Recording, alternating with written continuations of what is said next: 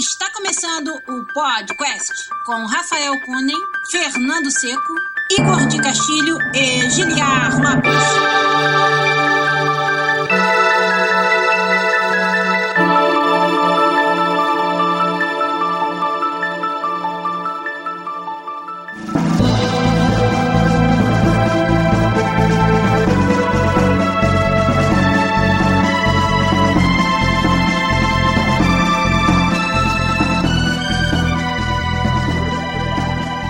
Podcast na área, galera!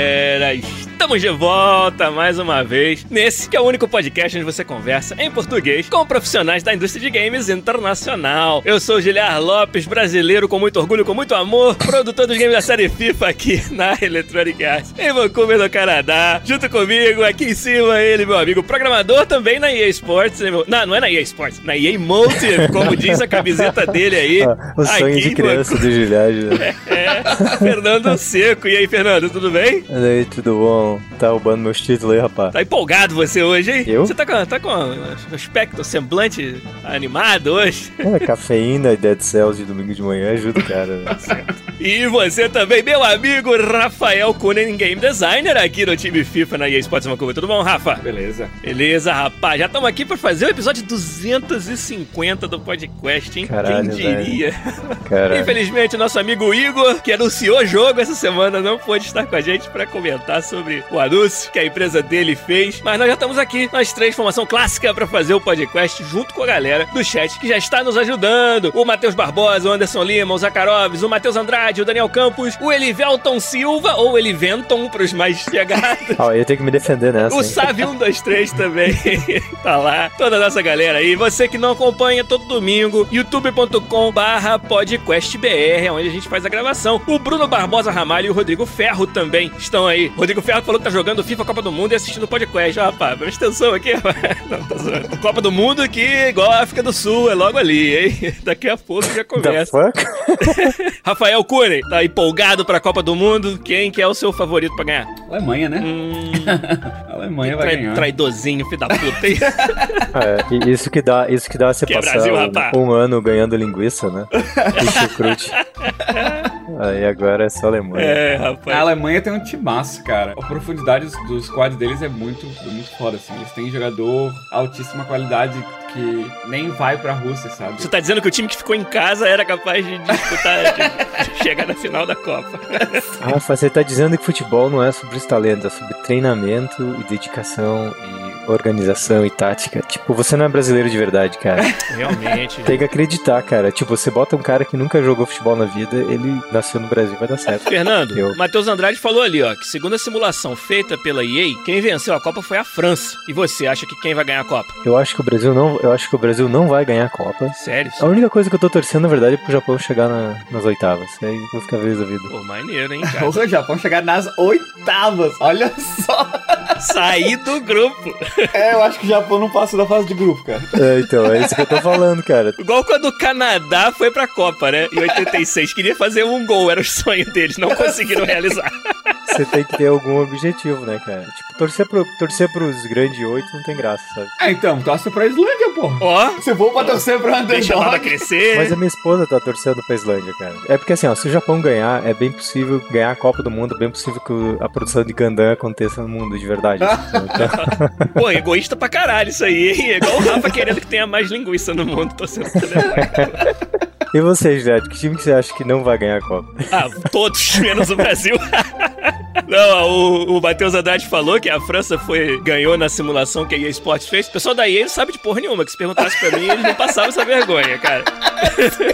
A França não vai passar nem da fase de grupos. Uhum. É, Olha, a França vai implodir, como sempre acontece. Ela tem um técnico que não sabe lidar com os jogadores, fazer o management dos jogadores. A França, pra mim, fica na primeira fase, hein? É a minha previsão. E a, e a França refez o time quase todo também, né? Pra essa Copa. Sim. Os jogadores experientes e tudo ficaram tudo em casa. É. Os técnicos bons ficaram em casa, veio o Deschamps. Quer dizer, Giliard, que você tá tentando ser a nova mãe de Ná? É isso? ah, é, o novo povo Paul, rapaz, cheio de braços. Vamos escolher então um time que a gente acha, sem, ter o no- sem ser o nosso time que a gente tá torcendo pra ganhar, quem que, que a gente acha que é um outlier, assim, quem que a gente acha que pode ser um time que ninguém espera, que, que tem chance de ganhar. Não um time que não tem chance de ganhar. Quem, quem que vocês acham que seja? Não Marrocos. Marrocos. tá falando sério? Não, né? Sem ser troll nas extremas, mas daí eu acho que tirando os óbvios, acho que a Argentina tem um potencial bem bom. A Argentina pra mim é um dos óbvios, cara. Não, pegou mim, um é underdog, tá certo. Pegou um time Ah, você tá falando underdog, eu não tava Gostei. Não, acho que é um time que, sei lá, que nunca ganhou, sabe? Um time que não tem tradição, assim. Quem que vocês acham que pode ganhar? Vamos fazer assim? Tem que ser um time que nunca ganhou? Aí fica mais interessante. Pode ser. Então não pode Uruguai também. que sim, o Uruguai ganhou. Porra, Ninguém aí, lembra. aí, aí é Ninguém foda. lembra. Os brasileiros lá de. Pô, não pode 1950 Inglaterra também, então. Não pode é Inglaterra. underdog. Totalmente underdog, Pode, né, cara? Já vou ser o primeiro logo pra, né, tipo, shotgun. Aham. Vou de Bélgica, cara. É, assim, a Bélgica eu acho que pra, dos que nunca ganharam, pra mim tem que ser a Bélgica, cara. Os caras têm um Bélgica. timaço fudido. Você, Fernando, confia em Portugal, que será? Ó, Portugal, bom shout, hein? Não sei, cara. É que Portugal só tem o Cristiano Ronaldo no peixinho pra ganhar pênalti, então. Cristiano Ronaldo dando a segunda bicicleta mais bonita da Champions League. A cara dele foi tipo, porra, roubaram a minha bicicleta, cara. Roubaram, minha foi a cara de quem teve a sua bicicleta roubada. Foi isso mesmo. Ficou Foi triste. essa cara mesmo. Sem contar que, tipo, o contexto, né, cara? Quando sabendo que foi numa final, descarta. Ninguém mais lembra da bicicleta do Cristiano Ronaldo. Sinistro. Sei lá, o Cristiano Ronaldo tá começando a mostrar sinais de idade também, sabe? É, Na né? final não jogou nada. Certo que ele foi muito bem marcado. A zaga do Liverpool. Foi muito bem marcado. Ele foi marcado pelo torcedor que entrou no campo e não deixou de fazer. Eu acho engraçado o quanto já o Rafa elogia e xinga. Porra, ele Passivo-agressivo tá pra caralho. velho, mas também foi marcado pelos dois melhores zagueiros do planeta. Tipo, Porra, cara, um dia a gente vai ter um podcast sobre futebol, mas hoje é um podcast sobre videogame, né? Então Vamos. lá fazer o podcast 250 pra galera.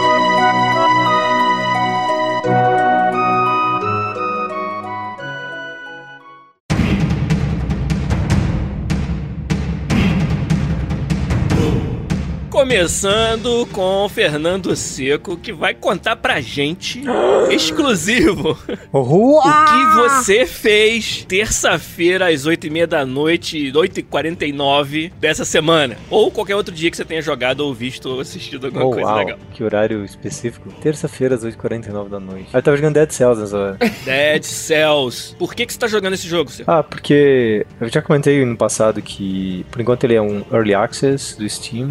Ele é um side-scroller, um old school Castlevania com algumas coisas de Metroid. O fio de Castlevania desse jogo é muito foda. Você jogou também, né, Rafa? Joguei. Muito bom, cara. E eu tenho um problema sério, que assim, eu sou um rapaz que joga talvez dois jogos por ano e eu não consigo parar de jogar esses dois jogos o ano inteiro, sabe? Então Dead Cells, novamente, tipo, agora com esses updates, eles têm... O que, que eles fazem? Eles sempre... É quase um live service, sabe? Como é Early Access, toda semana tem update. Eles adicionam não só novas armas, mas novos inimigos, novos pattern de combate de inimigo, novas zonas. Então, tem lugares que você vai e tem porta fechada que você não consegue abrir. Aí num patch X eles adicionam um inimigo que dropa um item que vai abrir aquela porta, assim, sabe? E agora você tem uma zona nova pra ir. Então eles adicionaram algumas zonas novas, uma caralhada de arma nova, fizeram um rebalance do jogo todo. Eles tiveram, Seco, que preparar de antemão os levels pra ter esses lugares onde eles podem plugar conteúdo ou é feito tudo on the fly? Cara, é difícil dizer, mas parte dos levels são aleatórios, assim, gerado aleatório. Ah. Entendeu? Então é muito interessante de- da parte aleatória. Agora, uma parte é obrigatória ter um caminho novo, sabe? Que eles adicionaram um item onde você pode, quando você bate no chão, se quebra o chão. E é bem sutil, assim. E aí agora tem um novo, um novo caminho que você vai pra outras áreas do jogo, sabe? Maneiro. Cara, é muito gostoso de jogar porque, assim, é uma, uma sessão de uma hora, porque você começa sempre um roguelike, né? Sim. Então, os itens que você, tá, tá- você pega, beleza. Mas você começa pelado, então, pra você conseguir matar certos bosses, você tem que dar forte o suficiente, sabe? Forte você vai não pegando itens no, no, no level, que são os scrolls, que adicionam três categorias, que é defensivo, passivo ou ataque. E aí os itens que você coleta caem nessa categoria. E aí tem uma outra brincadeira que é, você pode ou gastar teu tempo ficando forte pra tentar achar uma zona nova, ou você pode rushar nos levels, que quando você rusha e passa alguns bosses e alguns levels, você chega no próximo level tem uma porta com timer. Se abrir essa porta, você ganha bastante reward, sabe? Ah, Talvez mais então- reward do que se passasse explorando o level, sabe? Entendi. Então tem esse incentivo de você não ficar hoarding, né? Não ficar Exato. querendo é, chegar rápido lá. Isso é interessante. E, e tem uma brincadeira que eles adicionaram que é quando você, você mata alguns inimigos, se você continuar dando combo, você continua com speed boost, que ajuda você a chegar nos lugares mais rápidos, sabe? Caraca. Tem, uma, tem essa brincadeira assim que é bem foda, assim, sabe? E quando você consegue chegar muito rápido em levels bem avançados e pegar bastante item, que eles chamam de Rare Blueprints, que são os itens que você vai dar unlock, com as coisas que você coleta no jogo você paga pra esse item estar disponível na, na caixa de coisa aleatória, sabe? Cara, é, é super gratificante jogar esse jogo, E esse sabe? jogo ainda tá em Early Access? Tá em Early Access ainda. aham. E tá tendo todo esse suporte de conteúdo Isso. on the fly? E Caralho. todo dia tem leaderboards, tem o, o Daily Challenge, que todo dia tem um- uma coisa aleatória de challenge diferente, sabe? Pra botar no leaderboards. E é, é foda, assim, porque eu sinto que. Eu tive essa mesma coisa com qualquer roguelike no passado, assim, sabe? Você começa a jogar, ele parece superficial, assim. E quando você vê, eles fizeram tanta coisa bem feita, assim, tipo animação, som, feedback Ah, de sim, é controle. o input é bem bom, sabe? Então, eu acho um jogo muito gratificante jogar, nem que seja uma sessão curta, assim, sabe? Porque a quantidade de qualidade de gameplay que você tem nessa sessão, assim, eu acho fantástica, principalmente pra um jogo, um time pequeno, que é o primeiro jogo grande que eles estão fazendo, sabe? É bem legal isso, cara.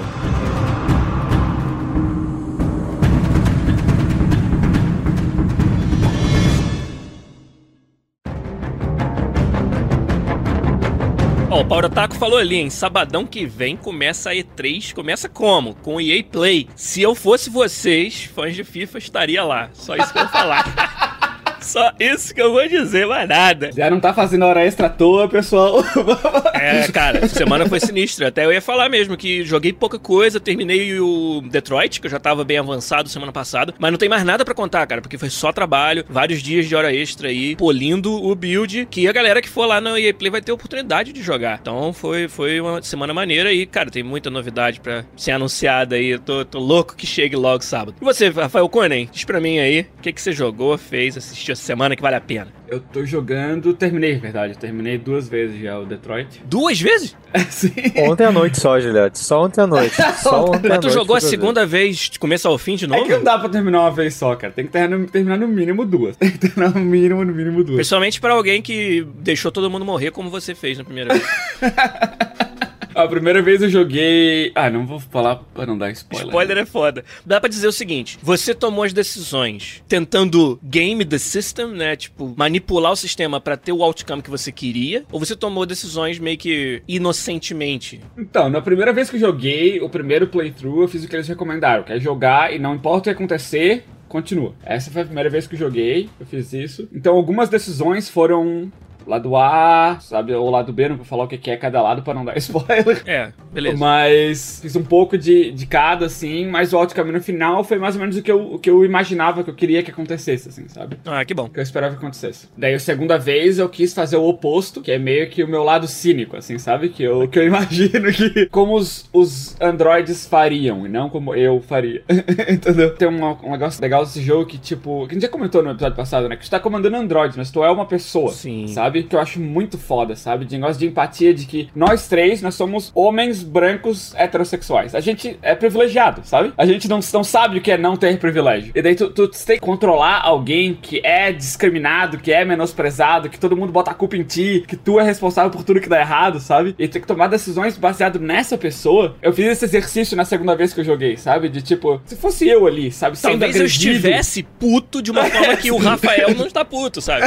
Exatamente. Sim, tô ligado. E isso me abriu os olhos de uma forma, tipo, sabe aqueles jogos que fazem pensar assim mesmo, sabe? Tipo, Sim, cara. porra, não sei se esse foi a intenção dos designers. Talvez tivesse sido, sabe? Mas me fez pensar numa, de uma forma assim, tipo, caralho, sabe? E daí tu, tu tem que me- meio que pensar assim, não, mas, pô, eles realmente são máquinas, eles não são pessoas. Mas esse é o mesmo tipo de discriminação que, que muita gente sofria lá no passado, eles não são pessoas. Até hoje, os pés de alface sofrem esse esse preconceito, cara. Sabe, e eu achei muito foda, assim, nesse sentido, de como o jogo me fez pensar pensar jogando o jogo as duas vezes, sabe? É, o fazer pensar é algo que aconteceu muito forte comigo também, agora falando sério, né? A gente. A tendência de a gente reduzir o problema ao que a gente conhece, ao que é a nossa realidade, sabe? Óbvio que eu ia querer a solução X, vamos dizer, bonzinha. Aham. Porque é muito fácil pra mim ser bonzinho, sabe? Porque eu não sofri essas coisas que não tô nessa, nesse lugar. Então, isso faz pensar muito, assim. Foi- Eu acho que é o ponto forte, né? A gente já imaginava que ia ser do jogo do David Cage, o Detroit, que a gente falou muito já no, no episódio passado. E, e eu, eu, eu me senti realizado, eu me senti preenchido pela experiência que ele ofereceu, mesmo com os defeitinhos que a gente falou na semana passada e tudo. Assim, tem, ainda mais tendo jogado duas vezes, cara, de como muda algumas coisas. A melhor cena pra mim do jogo foi no segundo playthrough. Que se tu joga da maneira A, tu nem vê essa cena. Sim, verdade. Sabe? E isso, cara, que foda, sabe? Que eles fizeram esse tipo de experiência que é só se tu toma a decisão B e resolve fazer B, sabe? A, tu nem vai saber que isso existe, que é uma opção, sabe? Umas coisas que eu acho que é uns defeitos da Telltale que é pseudo-escolha, né? Tu não escolhe muito. É mais como eles mostram uma ceninha ali, mas o branch ele se abre, mas já se junta imediatamente de novo, sabe? No Detroit eu senti que as tuas escolhas fazem muito mais diferença, sabe? E podem levar pra histórias totalmente diferentes. O meu final B, o final da segunda América, foi totalmente diferente do, do que eu joguei na, na- da primeira vez, sabe? E é realmente isso que eu espero num jogo de, que, se propõe a contar uma história que faz esses branches, assim. E eu fiquei muito impressionado, cara. É, eu isso. acho que é um caminho, né? O interactive storytelling, né? A contagem de histórias interativas é um caminho difícil pela quantidade de conteúdo, mas que você ou faz, ou você mergulha de cabeça ou você nem faz. Porque vários jogos, acho que é uma crítica, por exemplo, muito comum do até do primeiro Bioshock, que é todas as decisões que você vai tomando sobre salvar Little Sisters ou sacrificar, no final se reduzem a o quê? Dois finais. E isso sentiu mal, né? Caiu como se fosse assim, ah, você prometeu, prometeu, prometeu, criou todo esse, né, esse clima de que o que eu tô fazendo importa, pra no final não ter grande decisão pra tomar. É um- uma crítica também que, por exemplo, o Mass Effect 3 recebe, eu acho que no caso do Mass Effect 3, muito mais estranha essa crítica, muito mais difícil de você justificá-la, porque o Mass Effect 3 ele caminha pra uma coisa sem volta que não ia ter quantas opções você queria que tivesse, sabe? É difícil você argumentar mais, a gente não precisa nem abrir essa lata de minhocas como a gente fala, né? Outra coisa que eu achei fora também é que o, jo- o final do jogo não se resumiu a uma cutscene final. Sim. Não, tá. não o jogo praticamente não existe isso. Não existe uma cutscene final que toca. É. Ah, agora eu quero ver o final B. Agora é muito mais o estado do mundo. É. Sabe? Como as tuas decisões afetaram o mundo e como o, o estado do mundo acontece. O que aconteceu com determinados personagens, sabe? Baseado nas tuas escolhas e o que aconteceu com o mundo, sabe? Como as Sim. decisões impactaram. Isso eu achei muito, cara, muito bem sacado, assim, sabe? Tanto É- que, se a gente tivesse que dizer qual que é o final do jogo, é a última meia hora? É a última É, uma hora? É a exatamente. última, sabe? Não tem. tipo, Não tem uma cutscene, qual, qual o final que tu fez. Não dá pra dizer qual o final que tu fez. ou em outras palavras, em qual ponto do jogo eu carrego meu save pra ver outro final? no início! é tudo diferente, sacou? Isso é muito foda. Muitas coisas, cara. O teu final do jogo pode mudar na decisão que tu faz no capítulo 2, sabe? Exato. Então não, é muito difícil fazer. E isso é foda, hein? Qual final que tu fez, sabe? Isso aí é, é, um, é um achievement que eu acho que o Detroit conseguiu. Que os jogos anteriores do David Cage, mais ou menos, tentaram fazer, conseguiram com mais ou menos sucesso.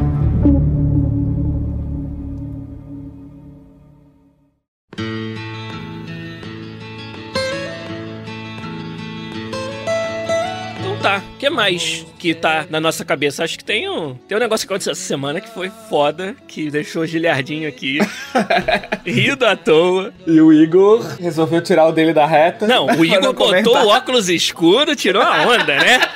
Todo mundo querendo saber, todo mundo no mundo quer saber o que é Fallout 76. E aí o Igor manda essa pra gente. Eu jogo toda sexta com Todd Howard. Ele não tá aqui pra se defender, então vai, vai fazer de conta que isso foi verdade.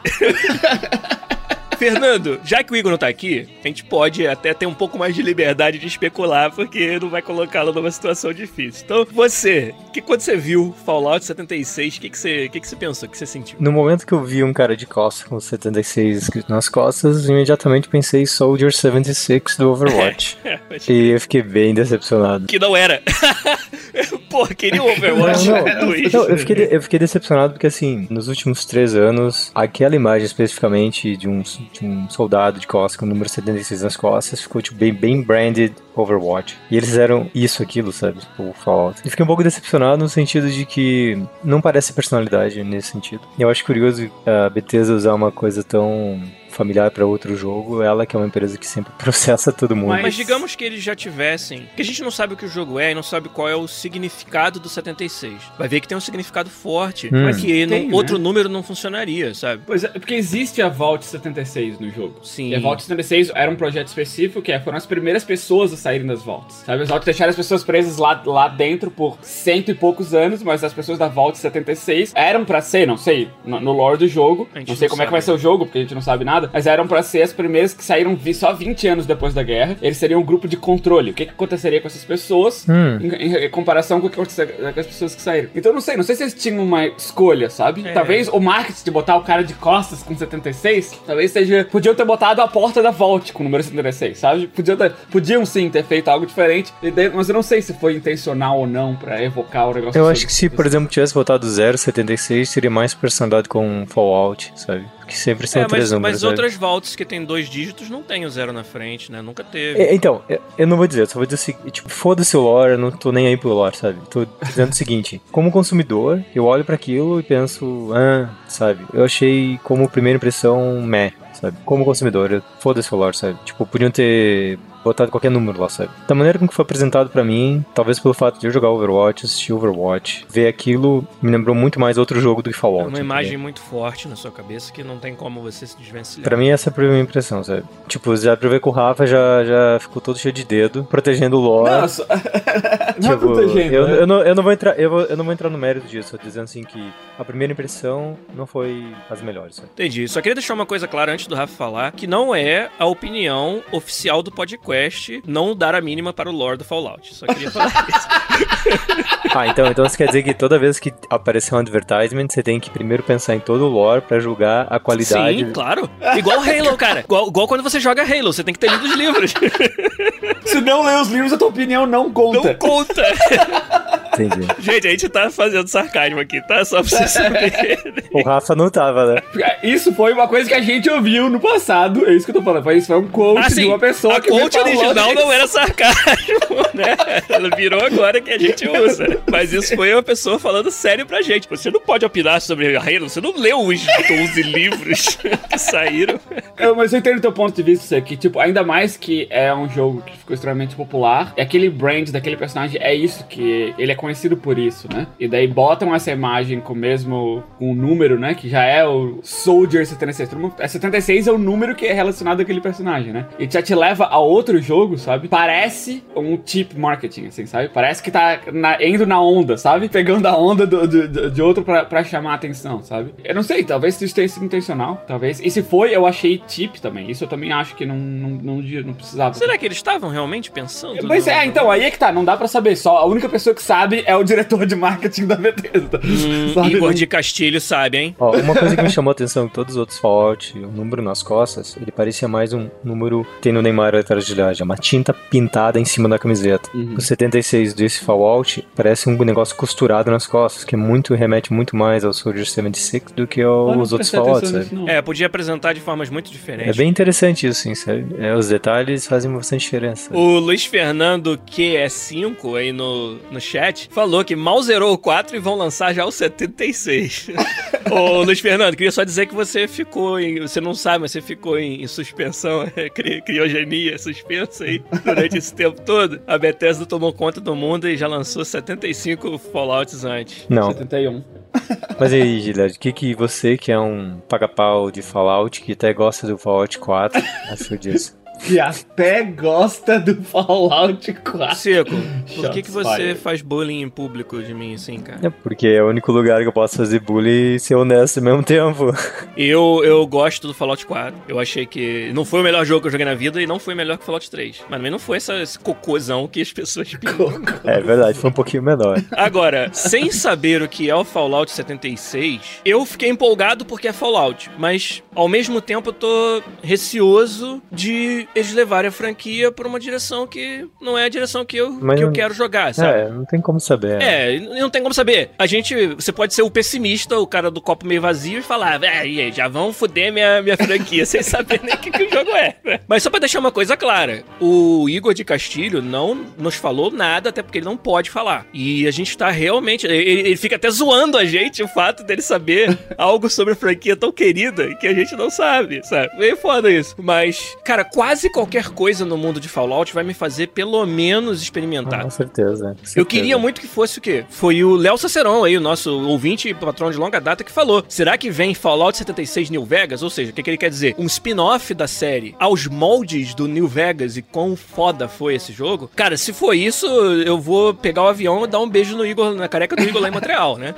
se for isso. Mas a gente não sabe, pode ser tanta coisa, sabe? Agora eu não entendi também uma coisa. Na mídia, o pessoal tá meio que assumindo que é um jogo online, seja lá o que significa hoje em dia. Da onde que eles estão assumindo isso? Eu li, eu li que eu li um monte de coisa sobre isso. Eh, Me chamou bastante atenção, porque assim, Fallout 3, já falei, é um dos meus top 10 forever. E Elder Scrolls, vários deles. Então, falar de um Fallout me empolga, sempre. Agora, eu fui ler sobre isso e parece que tinha uma, um estúdio da Bethesda que tava fazendo jogo online, de tipo um Battle Royale, um negócio assim. Ah, sim. E aí parece que. O pessoal de Austin, né? E eles É. estão envolvidos nesse jogo. Isso, daí como eles são envolvidos nesse jogo e eles mudaram o projeto, dizendo que ia alinhar melhor com a Bethesda, aí o... Eu não sei, eu acho que foi na Polygon. O pessoal tava especulando que seria possível que eles tentassem alguma coisa online no mundo do Fallout. É isso que eu li. Eu, daí eu entendo de onde é que vem a especulação, mas assim, trabalhando numa empresa onde todo tem vários estúdios com várias especialidades que ajudam em todas as modalidades de jogos, assim, sabe? É um puta de um wild shot que a mídia tá dando, assim, sabe? Sim, não dá pra você mesmo imaginar. o pessoal da DICE ajudava o Dragon Age, sabe? Sim. Sei lá, especulação é especulação. O que eu vi é que tinha três sources diferentes que falaram isso, mas também pode ser três pessoas randômicas que não fazem a mínima ideia do que elas estão falando. Apesar que esse pessoal da, se fosse, por exemplo, eu sei que tem um Kotaku, etc, tem contato com um monte de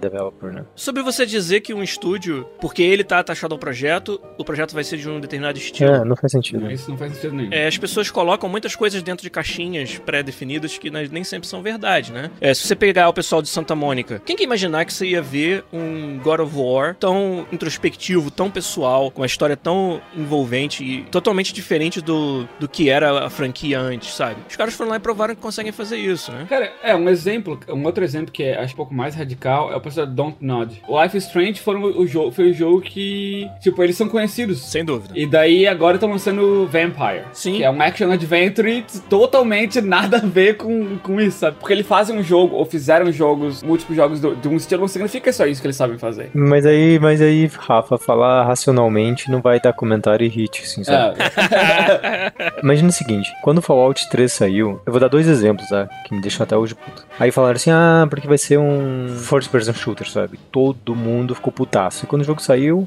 tinha o VATS, tinha um monte de coisa que fazia o jogo Verdade. ser muito mais que um first person shooter. E outro foi quando a EA anunciou, sei lá, uns seis anos atrás, o primeiro Garden Warfare. A primeira reação da mídia toda foi, puta que eu pariu, ninguém precisa mais de um shooter. Puta que eu pariu, só querem fazer shooter. Quando saiu o Garden Warfare, a reação do mundo foi, nossa, que jogo divertido, jogo legal. Aí eu dei flip de table assim, cadê você, filho de uma puta, postando ali dizendo que eu que falou merda, assim, sabe? Aham. Porque as pessoas, elas tendem a não ser racional em mídias sociais, assim, sabe? É, o- é o típico uh, charlatanismo também de dizer alguma coisa que um argumento que faz um certo sentido, né? Como tu engana as pessoas, dizer, pô, essa parte faz sentido. Então tudo que ele tá falando é verdade. Sim. É, exato. dizer, ah, esse estúdio fez multiplayer, esse estúdio tá envolvido, então é óbvio que o jogo é multiplayer. Talvez seja, talvez seja mesmo. Porque também tem o outro lado, de que usar o know-how de um estúdio que tu sabe fazer e desenvolver o tech pra multiplayer também faz sentido, sabe? Se o jogo vai ter componentes É, multiplayer. mas daí eu uso, Sabe? eu uso o contra-argumento, então continua sendo a própria Bethesda desenvolvendo o jogo. Sim. Bethesda é conhecida por jogo single player, sabe? E aí, tipo, qual dos, qual dos argumentos vai ganhar, sabe? É, eu não sei. Pode ser que tenha, pode ser que tenha elementos, pode ser várias coisas, assim, sabe? Mas eu não é o que é assumiria ser um nada jogo online. online, também. Qual é o jogo que não é online?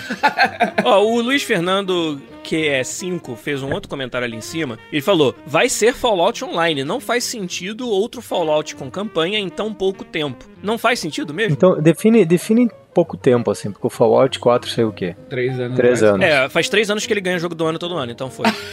É. Puta, Gilad, eu vou desligar eu vou desligar o Skype, cara. Sério. Pô, assim, que você já não tá acostumado com isso, eu não, sei o que te dizer, Não, cara. é porque eu acho tão triste, cara. Tipo, se você falasse Fallout 3, eu até dava thumbs up. Mas Fallout 4, cara, é tipo, é, é tipo torcedor do Botafogo, assim, sabe? tipo, Pô, você não precisa ofender também. tem uma estrela e aquela estrela mais importante que todas as estrelas que existem no universo, pra ser. Eu já fui chamado de tudo, mas de irrelevante é a primeira vez, cara. mas e aí? Talvez fosse um momento, eu acho que pensar, não tem um novo Elder Scroll no, no Horizon, assim, que a gente saiba. O Fallout consegue ser bem pertinente toda vez que sai, sabe? Então, não sei, cara. Tudo bem. Você acha que o mercado tá saturado? Talvez pro Rafa essa. De experiências single player? Acho que é o contrário, né, Rafa? Tá faltando. Tá faltando. Eu acho que é o contrário. Seria muito bem-vindo, né? Sim, eu acho que inclusive que a Bethesda é uma dessas champions, né? Que estão argumentando nenhuma. para o fato de que jogos single player tem todo esse nicho, tem esse mercado. O God of War veio aí também pra, pra levantar essa bandeira. Eu acho que não faz três anos que saiu, uma empresa do tamanho da Bethesda dá conta, sabe? E também tem o fato de que. Tem argumento de todos os lados, assim, de dois lados. De que acabou de sair um Fallout, acabou, três anos atrás. Ó, e não saiu um Elder Scrolls ainda, porque normalmente eles intercalam, né? Saiu um, saiu outro. Normalmente. Normalmente, Foda-se, né? Mas, por exemplo, o New Vegas, que foi aquele argumento que Sim. eu, tava esperando, foi uma exceção a essa regra, que foi um spin-off feito por um outro estúdio. Exato. A Bethesda, desde aquela, daquela época, adquiriu os estúdios e expandiu. Então a Bethesda tem a capacidade, se eles quiserem, lançar um Fallout novo a cada dois, três anos, se eles quiserem. Mas ele tem, ó, eles querem realmente fazer isso, sabe? Tem o fato de que não se chama Fallout 5, se chama Fallout 76, que é o que indica que não faz parte da, Da cadeia principal, né? Da linha principal. Daí o primeiro argumento era: é um spin-off? É, e se for, né? É que é um spin-off? É, porque não se chama Fallout 5. Então, obvi- obviamente, é em um algum spin-off. sentido é um spin-off. né?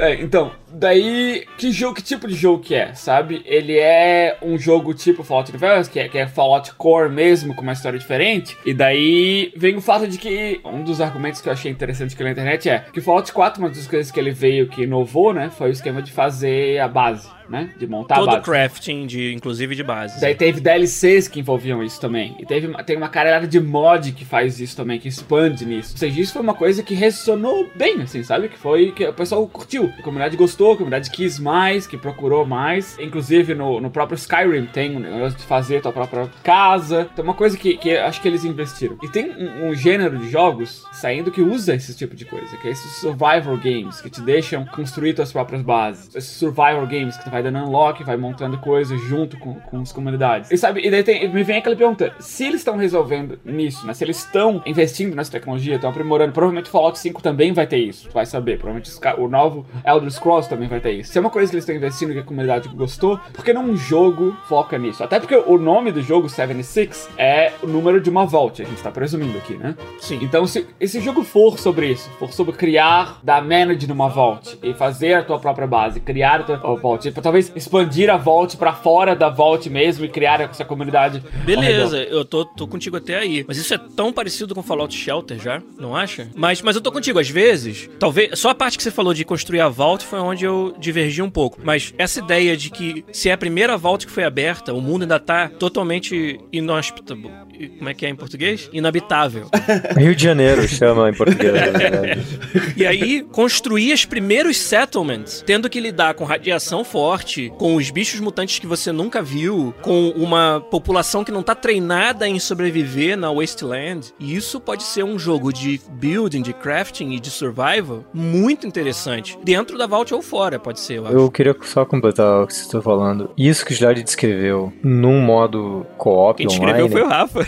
Não, não, não. Essa, no final. Não, mas assim, essa no modo co-op online faria sentido, sabe? Que é um grupo de amigos tentando arrumar o Waze. Que eu, eu acho que é isso, cara. Aí tu junta com isso, por exemplo, só pra especular mais o negócio online. Se essa é a ideia, tem, eu acho que eu veria duas ramificações. Uma é um Battle Royale, onde você monta sua base e alguém pode invadir e, sabe, nesse mundo vai ter várias bases você pode ter que defender sua base e outros caras. Ou, tipo, a lá Fortnite, que você tá andando, construindo coisas, você pode jogar, entrar online, começar a construir as coisas contra os outros jogadores e defender aquilo não só de hordas de inimigos PVP, mas talvez talvez um outro modo que seja co-op, sabe? Que você tem PvE, assim, sabe? Sim. Daria facilmente pra ver esse base builder que o Fallout inventou, traduzindo num, num spin-off de Fortnite, assim, sabe? Você e o Luiz Fernando ali no chat tiveram a mesma ideia ao mesmo tempo. Ele falou exatamente isso também enquanto você estava falando. Ah, legal. Eu acho que faz muito sentido, Rafa, Fernando, galera, que, que seja algo assim. Eu vou jogar isso? Acho que ainda vou jogar. Vai me satisfazer de ter um novo, uma nova experiência through Fallout? Não vai, se for algo assim. Mas também, não é como se eles tivessem, ah, vamos fazer isso ou o Fallout 5, entendeu? E Hum. decidiram fazer isso. Com certeza, é, a forma de pensar é, ah, nós temos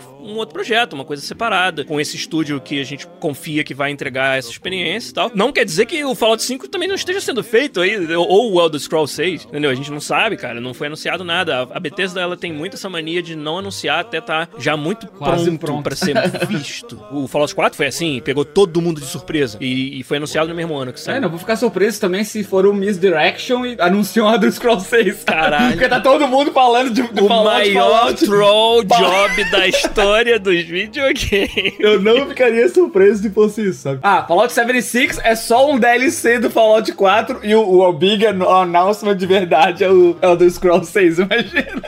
O interessante nessa especulação toda é que, pensando que a ZeniMax, acho que a única coisa que ela, a coisa mais fraca que ela tem é, é na- no espaço multiplayer, né? Ela não tem um portfólio multiplayer forte, comparado com as outras grandes empresas. Verdade. Faria até sentido, né? Porque se você jogar o Doom, Quake O Elder Scrolls Online... Online faz um certo sucesso, mas, É, mas eu não- acho que não dá pra dizer que o ponto forte dela é o multiplayer. É, não, mas é, se você pensar em mesmo jogos de sessão curta multiplayer, né, que é uma coisa que todas as grandes empresas têm um portfólio, a Bethesda não tem. Uhum. Ou É. querem ter. Eles têm o Quake e o Doom, mas não são um par, sabe? São ok, sim, sabe? Não são great. Porque outra característica desses jogos online de curta sessão é a quantidade massiva de pessoas que tem que estar jogando. Por isso que muitos deles, inclusive, são free to play. E é o contrário com Doom, com Quake, que são jogos de nicho, né? Onde você tem uma- um core que é pequeno, porém muito fiel. E não é isso que a maioria das empresas estão buscando hoje com esse tipo de jogo. Estão buscando o contrário. Quero trazer todo mundo pra dentro e, e daí monetizar, né?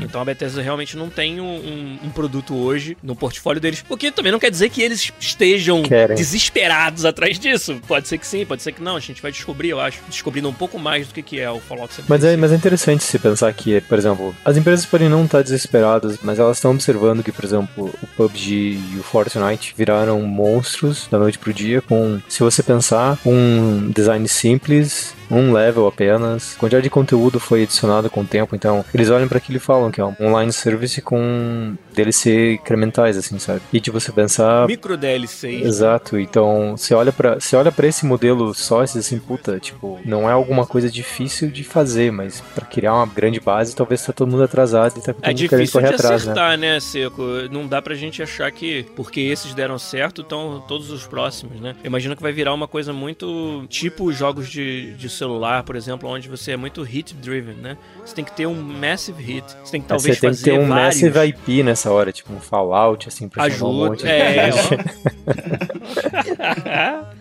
Ó o Fernando aí desconstruindo, fazendo a engenharia reversa do business model da Bethesda.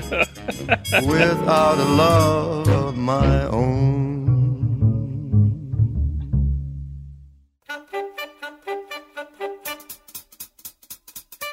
A galera do chat tá falando, ó, o Léo, por exemplo, falou, podiam deixar a linha normal do Fallout 3, 4, 5 pra fazer os single players e fazer uns spin-offs co-op multiplayer. Ué, New Vegas é um spin-off single player foda pra caralho, cara. Eu não quero, Ah, eu quero perder a, a chance de ter isso também. Mas tudo bem que era uma outra, uma outra situação, né? Lá em cima o Pedro Chaves até falou que, pô, só eu que sonho em ter a Obsidian fazendo um Fallout novamente. Não é só você, Pedro, mas eu acho que é muito difícil. A Obsidian tá muito ocupada, acabou de lançar o Pillars 2, Deadfire, que a gente nem comentou, eu não tive a oportunidade de jogar ainda. Mas eles encontraram esse nicho, a gente falou isso semana passada, né? Em algum dia, ou foi no almoço nosso aí, não lembro mais. Aqui, ó, tá tudo blend É, agora. que, né? a, que a Obsidian agora ela é a, a empresa que resgatou o CRPG. Antigamente, CRPG era uma coisa, né? RPGs para computador.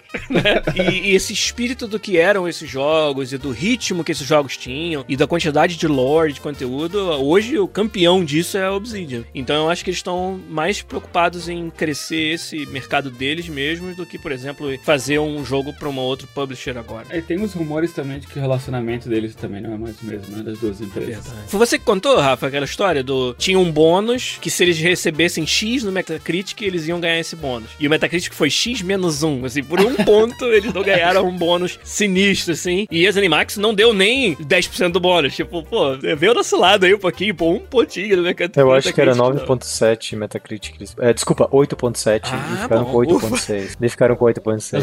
Não, Se tu tirar 10 no Metacritic, eu te dou 500 milhões. A promessa, tipo, promessa não atingível nunca. né? É, ah, ó, o Power Otaku me corrigiu. Olha como é que a- as coisas são foda, como é que fica tudo borrado na memória. Quem falou tudo isso que eu disse foi o Márcio Barrios no podcast que eu participei semana passada. o meu ex-amigo, como o Power Otaku falou ali. Tem essa, esse lore na internet de que eu não eu, eu briguei com o Márcio Barrios. Que não, não, não sei de onde saiu. entendeu? É, o fato de que vocês saíram no soco e não conversam mais não quer dizer nada, né? É, cara, grande merda. Mas só, né? soco virtual, né? Que eles estavam jogando Street O Fighter. fato de eu ter ganhado dele de 8 a 0 no FIFA, entendeu? até aí ganhei de todo mundo, né?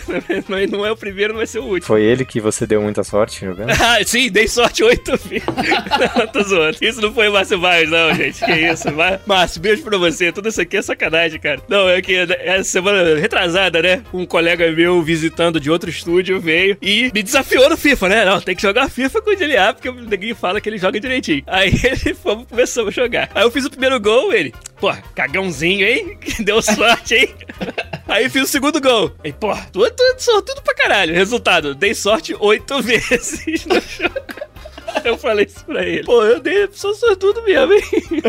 Sacanagem. Ele não é, acho que ele não era muito bom no FIFA, gente. Não sabia jogar. Você é um garoto muito sortudo, verdade. Sortudos somos nós que temos essa comunidade fantástica ajudando a gente a fazer o episódio aqui no chat, com vários comentários maneiros. Rafael Kennedy falando que o Fallout 76 pode ser um MOBA. Será que é um MOBA? Acho que o MOBA é um dos poucos gêneros que, se o Fallout 76 for isso, eu não vou jogar. Eu, eu, eu até consigo ver, baseado nas classes, como você consegue fazer um MOBA. Mas o problema de MOBA é que eu acho que tá todo mundo. Cara, League of Legends e Dota são tão fortes e tão grandes, sabe? Que mesmo a Blizzard meio que tem um pontinho de unha ali, sabe, nesse mercado. E, cara, e é muito difícil, cara. Acho que é o mercado mais arriscado pra fazer qualquer Eu acho que eles não arriscariam. Se fosse o MOBA da Nintendo, cara, se fosse o MOBA da Nintendo, eu acho que um monte de gente ia jogar, sabe? Eu acho que é mais fácil fazer um MMO de Pokémon e fazer o maior hit da galáxia do que fazer um MOBA de. A Blizzard, que é a Blizzard, não conseguiu se, se solidificar no, no mercado, cara. Então não, não acho que É. não. O negócio é quem for fazer alguma coisa tem que criar um mercado novo, que nem a Blizzard criou com o Overwatch, sabe? Mais inclusivo possível. Aí sim que eu acho que é, que é onde tá o dinheiro, sabe? É foda, né? A gente veio aqui especular um monte de coisa, mas é, é, é bacana uma coisa, eu acho. A gente só pode fazer isso hoje, cara. Não, não, Porque não, daqui a não. pouco a gente já vai saber o que é e vai perder a graça.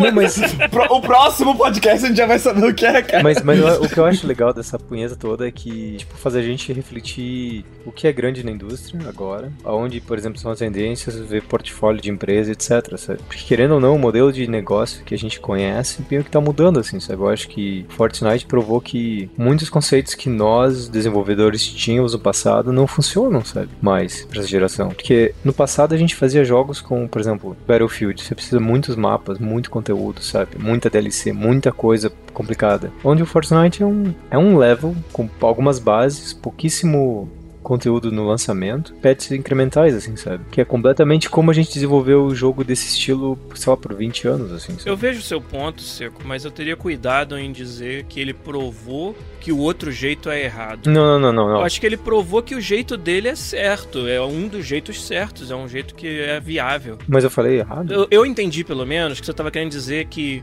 não vale mais a pena fazer os jogos com milhões de mapas, porque vem um jogo com um mapa e faz sucesso, entendeu? Não, É não, fazer a gente fazer o reevaluation, né, de tudo isso. Ver se faz sentido a gente se obrigar a fazer centenas de Aí mapas. sim, se você está dizendo que não somos mais obrigados a fazer jogos com 100 horas de conteúdo, né? E que às vezes um jogo com sessões curtas em um conteúdo reduzido, mas que é muito rejogável e muito mecanicamente interessante, tem mais espaço, inclusive no AAA, né? Que a gente achava que isso aí era tava reduzido a mercados menores, né? Ah, sim, jogos mecanicamente gostosos, mas com pouco conteúdo, fazem sucesso no mobile, fazem sucesso em outras plataformas, e a gente tá vendo que não, que pode fazer sucesso também no, no PC e console. Eu tô entendendo mais que é isso que você tá querendo dizer, e aí realmente eu acho que tem muita gente a aprender com esse fenômeno. É um fenômeno, né? PUBG e Fortnite, cara. Absurdo, assim. Me lembra também que quando League of Legends apresentou que a gente falava, apareceu que a gente falava que era um, era um fenômeno, né? E como ele se solidificou e existe todo esse mercado que um monte de gente tentou e não consegue ir atrás, né? O tá muito quieto, fala alguma coisa. É que é difícil tu poder dizer, ah, é isso que fez esse jogo ter sucesso, sabe? Tem várias É. coisas relacionadas, sabe? O Fortnite, por exemplo, eles não inventaram o Battle Royale, sabe? E, mas por que, que Ninguém eles são- inventou, e o Quake inventou essa porra. Mas por que, que eles são tão mais populares que qualquer outra coisa que saiu antes, sabe? Acho que tem vários fatores. Um deles, que é trivial, mas extremamente importante, é o quanto bonito ele é. Ah, Sabe? Não pode jogar esse argumento fora de que ele, hoje em dia, um jogo ser, ser streamable, né? Ele é- faz total diferença, sabe? Porque se tu pega um jogo que ele é, é visualmente fácil de ler, né? De te entender na tela, e que tu pode jogar, e as pessoas vão te ver jogando e entendem exatamente o que- acontece, sabe? Que o jogo é todo clean, o visual é bonito, sabe? Que não tem a tela inteira cheia de coisa no lugar que, não, que tu não sabe o que, que tá acontecendo, que é fácil de tu pegar e ver, sabe? E o jogo é bonito, sabe? Bonito de ver, assim, sabe? O, o- o estilo visual deles é muito, muito bem feito, sabe? E isso faz muita diferença. Muita gente fala ah, que é o gameplay, não sei o que. É, claro, o gameplay até certo ponto ele faz, mas no, no caso do Fortnite, eu acho que a gente não pode sub- subestimar o quanto streamable ele é, né? E pra esses jogos multiplayer, ele, ele te- tem que ser, sabe? Se tu quiser fazer que ele chegue no, no nível de fenômeno que é o Fortnite, sabe? Tem, tem alguma coisa ali que, que é além do sol que o gameplay faz. E mais ainda o fato de que o Fortnite originalmente não tinha nada a ver com o Battle Royale. Não, exatamente. Era outro jogo totalmente. Era um jogo. Era uma mistura de criar base com Tower Defense. Acho que era Isso. a original deles, né? Até pelo nome, né? Pô, eu tava acompanhando esse jogo há bastante tempo. Deve época tava em alpha no, no Unreal lá. Era a última tabzinha do Unreal Launcher que tinha lá. E eu volto meio olhar. Ah, apply for alpha, apply for alpha. Daí beta. Daí começou. E aí tá anos lá, né? E quando lançou o jogo, eu peguei no lançamento porque eu achava legal, assim, o conceito, né? E o jogo deu um pivot total pra outra coisa. A gente tava conversando no almoço de como que a gente acha que. que eles, eles passaram anos de desenvolvimento, todo esse backbone, né, pro jogo, de, de tu destruir coisas, de tu construir coisas, sabe? E daí isso tava pronto, daí, pô, como é que a gente faz isso num Battle Royale? Daí o Seco falou, pô, me dá 15 minutos aqui no Unreal, o que, que eu faço? Sabe? Como eles são os donos da engine, sabe? A Epic faz a engine, então eles sabem como entortar tudo do jeito mais fácil pra eles, sabe? Eles devem ter feito um protótipo, eu não duvido que em meia hora tá, tinha um protótipo pronto, sabe? Devia ter. Com o Unreal. Não sei se meia hora, mas. Multiplayer map. Set number of players. Start. Eu não duvido que daí fizeram isso, pô, daí jogaram na época, ah, vamos tentar, vamos jogar aí. Daí jogaram de graça pra quem quiser experimentar o Fortnite, joga esse modo do Fortnite de graça. Aí, brum, explodiu, sabe? E eles agora estão refinando, coletando dados, e claro, refinando refinando. E... Mas é muito difícil prever que- que algo vai ser um hit. Com certeza eles não estavam fazendo Fortnite pensando, ah, vamos destruir o PUBG, sabe? Talvez sejam. Eles identificaram um nicho de tipo, pô, as pessoas gostam disso. E se a gente fizesse algo parecido, sabe? Não foi, ah, claro que a gente vai destruir ele, gente desse um sopro de vida ao Fortnite, lançando um modo Battle Royale de graça. Pois é. Pô, mas é engraçado, assim, que eu sempre joguei arma, joguei vários modos, reali modos realísticos, e quando saiu o PUBG, muita gente perguntou por que, que eu não tava jogando. E a minha reação foi, já joguei isso tanto, sabe? Aí eles começaram a narrar algumas features que faziam ele ser diferente. Que pra mim, realmente, talvez pra um gamer moderno ajuda. Por exemplo, ah, a zona vai diminuindo, assim, sabe? Aí o outro fala, ah, mas você morre, você pode ficar espectador, só sair e começar um outro jogo. Eu falei, tipo, eu vou fazer isso em 99, assim, sabe? É engraçado que eu acho que é simplesmente uma releitura de jogos muito antigos, assim, sabe? Com a modernização de que os streamers que fazem bastante diferença no, no que é o hit da, do- da internet, sabe? Porque se o jogo não fosse divertido fazer streaming, sabe? Esse é um ponto muito importante. Isso aí o Rafa acertou, como a gente diz no inglês, acertou o prego na cabeça com essa daí, cara. Porque o Léo Saceron tinha perguntado ali em cima se a gente achava que a proliferação desses jogos e desse modelo de negócio não foi tanto por causa dos pro players players dos esportes. Eu acho que o esportes tem um, um espaço aí, mas é muito mais por causa dos streamers. Por causa do, do, do quão bom de assistir o jogo é, cara. E isso aí o Fortnite tem muito, muito forte. Destruiu o Twitch, né, cara? É o jogo mais assistido no Twitch disparado, né? E isso aí é um fenômeno, assim, absurdo. E é legal, acho que a gente vai estar estudando ele por muito tempo ainda. Em 2017 já foi o PUBG, foi o ano do PUBG. E esse ano tá sendo o ano do Fortnite nesse mesmo espaço aí, que é muito interessante de ver.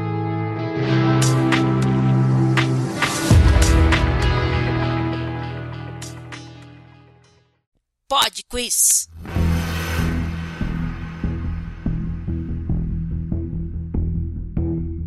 Pod Quiz Musical chega aí mais uma semana pra vocês aqui no Podcast, aquela brincadeira onde a gente toca um trechinho de uma música de games e vocês aí que ouvem a versão podcast do Podcast tentam adivinhar de que jogo é essa música. Então, semana passada ficou muito fácil, rapaz. Eu subestimei a quantidade de pessoas que jogaram esse jogo fantástico aí de 2017. Vamos ouvir, Zabuzeta, por favor, o Pod Quiz musical da semana passada pra gente lembrar.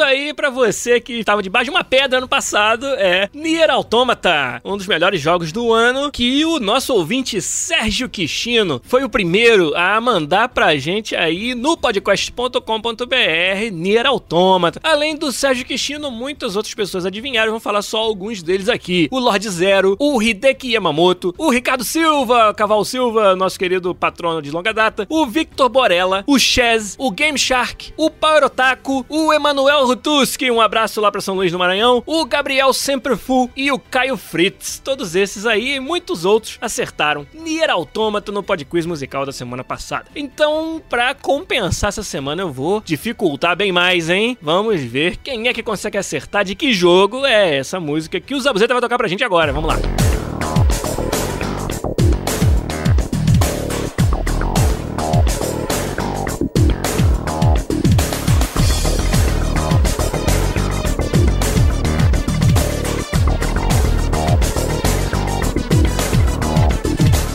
acha que sabe é só mandar aí um tweet no arroba podcastbr ou ainda um recadinho no podcast.com.br no episódio 250.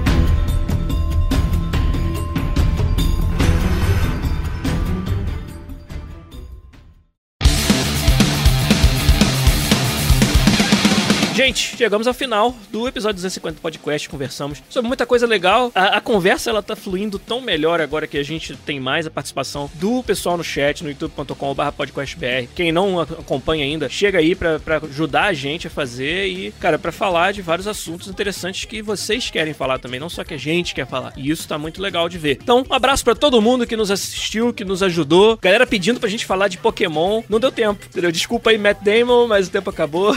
Pô, Matt Damon, velho. Caralho, velho. Galera do Patreon, a gente vai marcar o hangout que estamos devendo de maio pra semana que vem, a gente vai fazer. Minha esposa Cintia Duin dando um abraço na galera aí, sinto-se abraçados por ela, mas não muito, que é minha.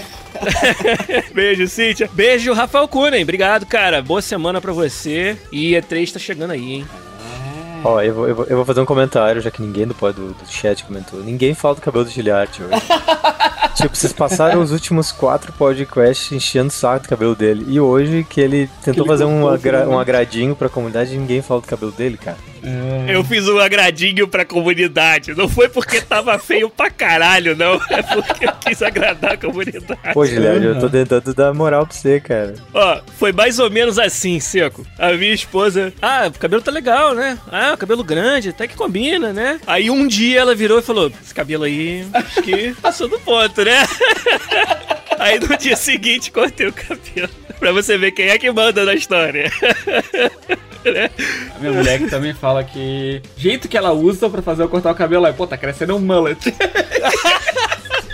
Ela vira pro Rafa Daí e é o fala: sinal, é o sinal de que eu tenho que cortar o Tá anos cabelo. 80 esse cabelo aí, Rafa?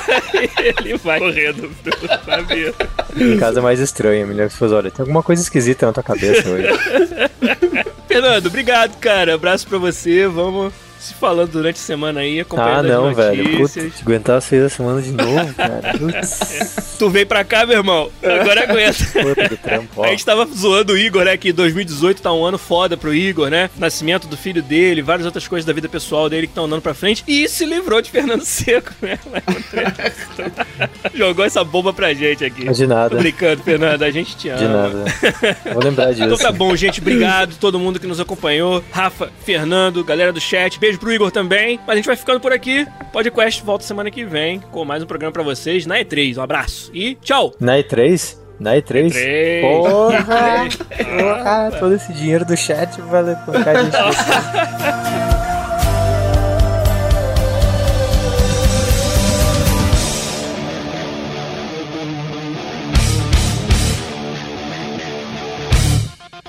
What